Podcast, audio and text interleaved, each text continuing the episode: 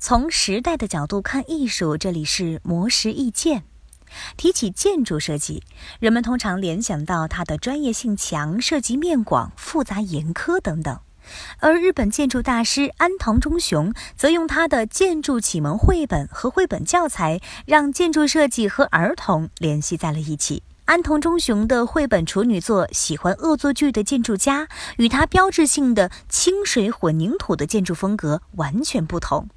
色彩鲜明的绘本以儿童的视角描绘了一对小学生兄妹跟着一位神似安藤忠雄的建筑师探索图书馆的故事。在绘本里，安藤忠雄不仅普及建筑知识，还回答了兄妹俩关于建筑设计的问题，比如为什么要建造这栋建筑呢？什么是舒适的感觉？建筑师的工作是什么呢？小读者们通过阅读这本建筑启蒙书里，就能够得到顶级建筑大师的指导。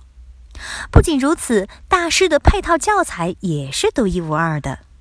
因为绘本中孩子们参观的图书馆呀是真实存在的，它叫做童书森林中之岛，是安藤忠雄捐赠给故乡大阪的儿童图书馆。这座图书馆馆外林立着和绘本封面一模一样的绿色大苹果，馆内的立式书架全部由宽敞的书廊和阅读阶梯代替。通高的格子书柜还充当了墙面，方便孩子们浏览和取阅。图书的分类也是按照孩子们的理解来摆放，